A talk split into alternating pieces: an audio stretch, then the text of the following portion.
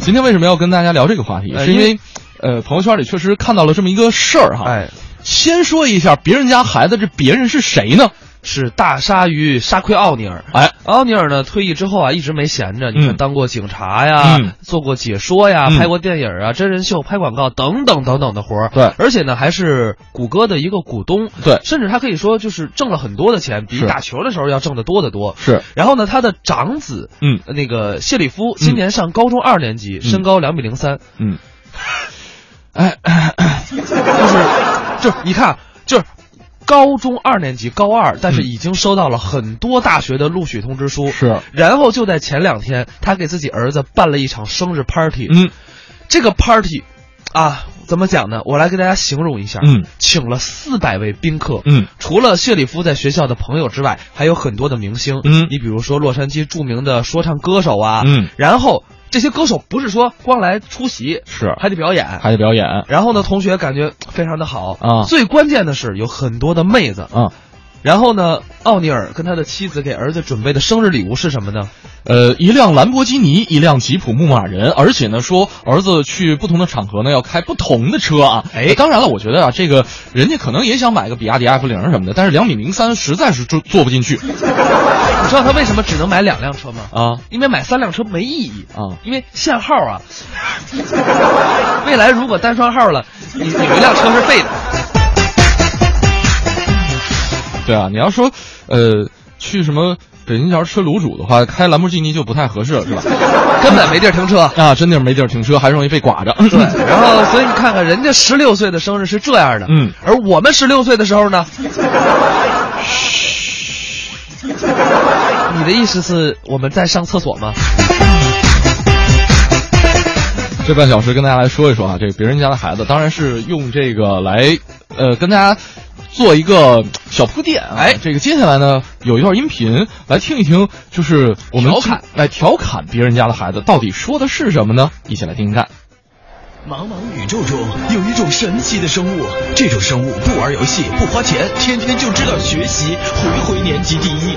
他就是感动中国十大人物之别人家的孩子。世林，怎么你又和伯母吵架了？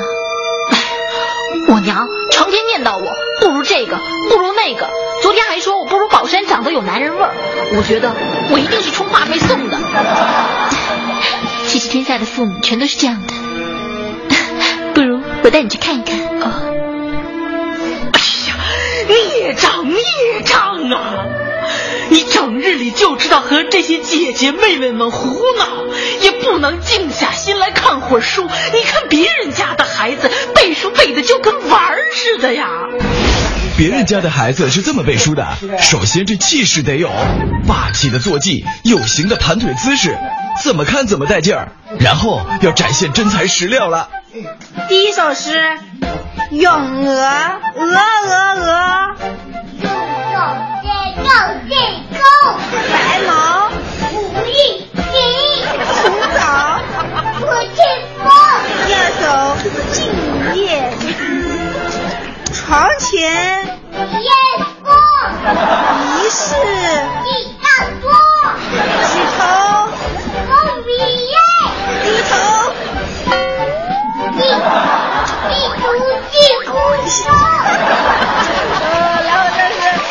的真不错，赶紧给大家谢个幕吧。黑炭呐、娘知道你学习好，可是现在光学习好没有用啊。你看看别人家的孩子，跟你还演过一个电视剧呢，人也穿一身白衣服，可比你干净多了。听我的话，再把脸好好洗洗。别人家的孩子洗个脸都这么帅气，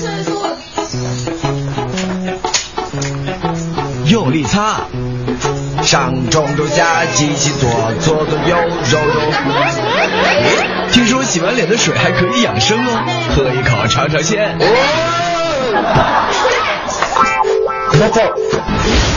五缺，别以为你很帅，什么移花宫第一美女，这除了你还有别的男人吗？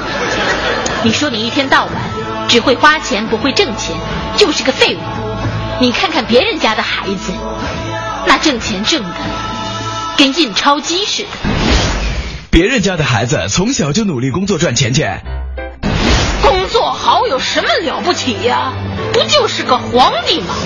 当皇帝不也得吃喝拉撒吗？神爷呀，不是你皇祖母看不起你，你说你成天在家，别说帮皇祖母收拾收拾屋，从来不自个儿动手啊。你看看别人家的孩子，甭管什么事儿，都是一句放着我来。别人家的孩子家务做的那叫一个好。当我还是个小孩子，就明白这段听的呀，嗯，特别有心酸吗？特别有做噩梦的感觉。为什么？你妈以前没这么跟你说过话是吗？没有啊，我好学生啊，人家这，人指着指着我，你看看别人家的孩子，你看那，你看那小霍儿，那别人家的孩子多淘啊，你以后你就成他这样了。你看看啊，别人家孩子那小脑瓜子装的全是知识，你呢？啊，就知道吃，吃了那么多还不长脑子。喂，我说老爸老妈，我不是个没志气的娃儿。别人家的孩子一直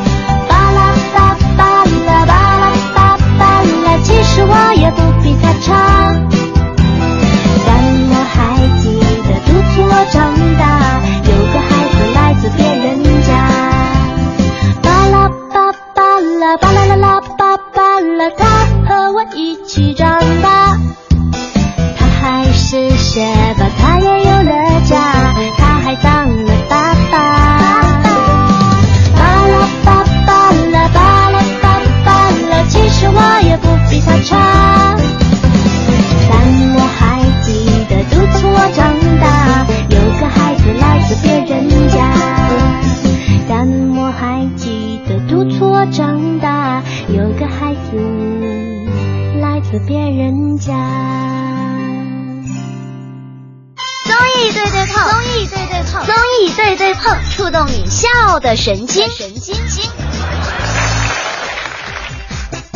其实我觉得最后那句歌词说的还是挺好的，就是有这么一个人能够督促我长大，这个人就是别人家的孩子，还真是是吧？作为一个都是这么比出来的。作为一个别人家的孩子，我很荣耀啊。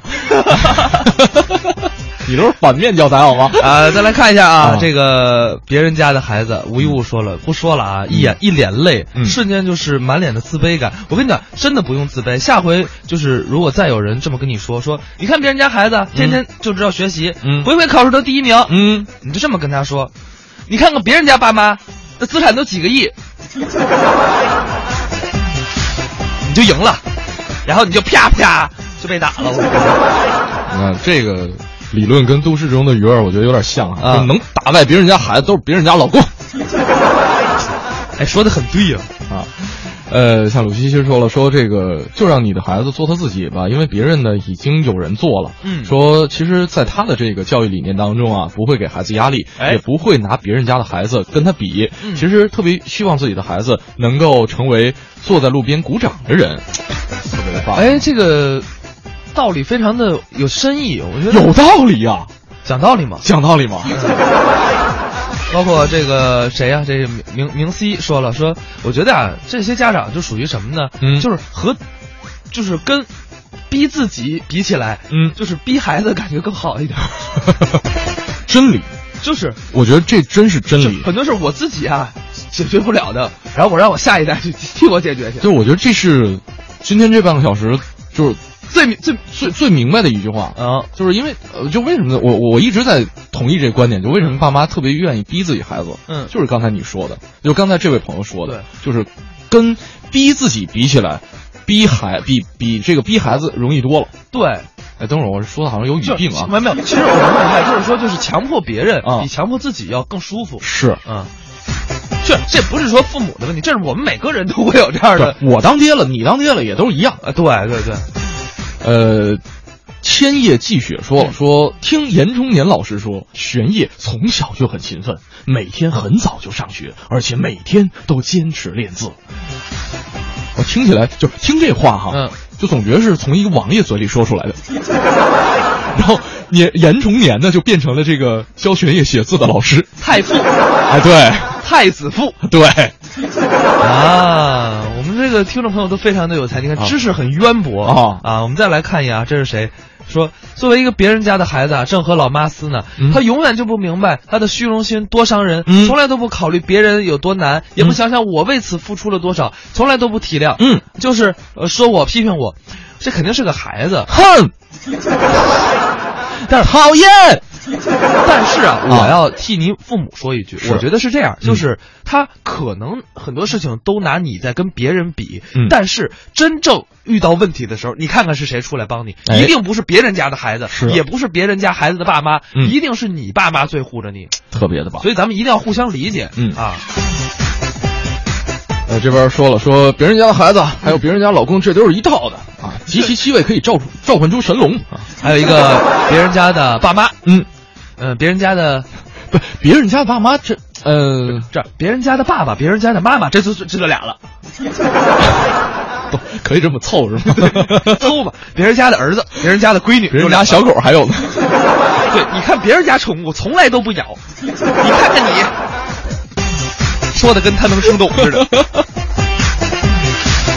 好了，九点四十九分，再来听一小段吧。啊，这个同样讲的是别人家的孩子，嗯，一起来听听看。我们小的时候确实总这样被家长拿来跟别人家的孩子比较，呃，我就至今也不知道那些别人家的孩子到底都是谁。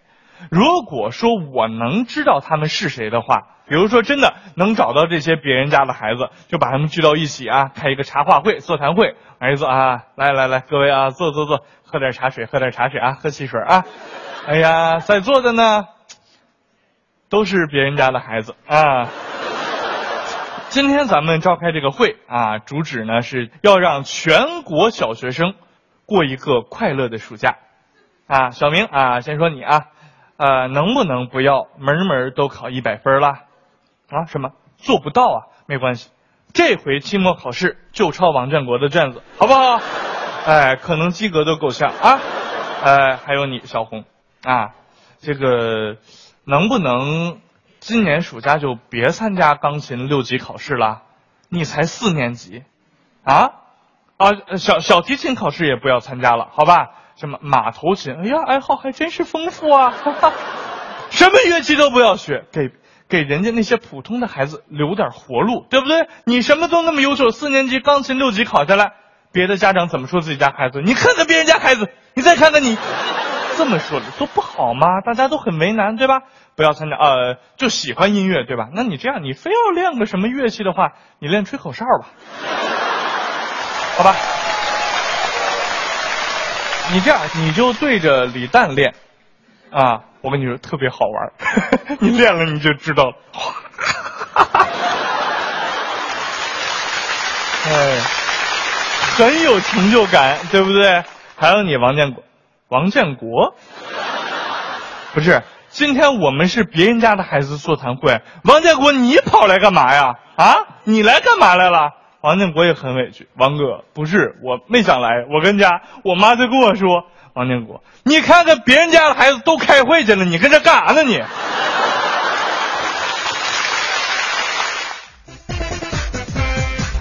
我对你吹口哨管用吗？呃，那就你自己一人播一会儿，我出去上个厕所。同理可证，可证什么呀？我不说。我们再来看啊，这个苍山夜雨说了啊，世界上有这么一种笨鸟，自己飞不起来，非得让自己孩子飞。哎，就就是道理是这个道理啊，但是我发现我说们变着就变成吐槽大会了。对，就是说着总觉得别扭啊。道理是确实是这道理啊，但是我们还是说这个，就是父母跟孩子一定要互相体谅。对，还是这句话是啊。那这边这位朋友说了，说，哎，这个总之呢，当我学习放松、退步，或者他们对我有什么全新的要求的时候，这个别人家的孩子就非常适时的出现了。哎，你看萌萌就是好学生，说小时候啊，经常被念叨，嗯，说你看那谁谁谁又考了双百，你呢？结果上了中学，每次考试我都是班里第一，嗯、我就成了别人家的孩子。哎，咱俩握握手，我跟你一样。臊不臊得慌，小伙？等会儿，我东西丢了，我我脸没了。啊，小何确实是学霸，这个我这语文学霸，别的不好说啊。嗯，呃，这确实就是有些时候，我是觉得这个别人家孩子就。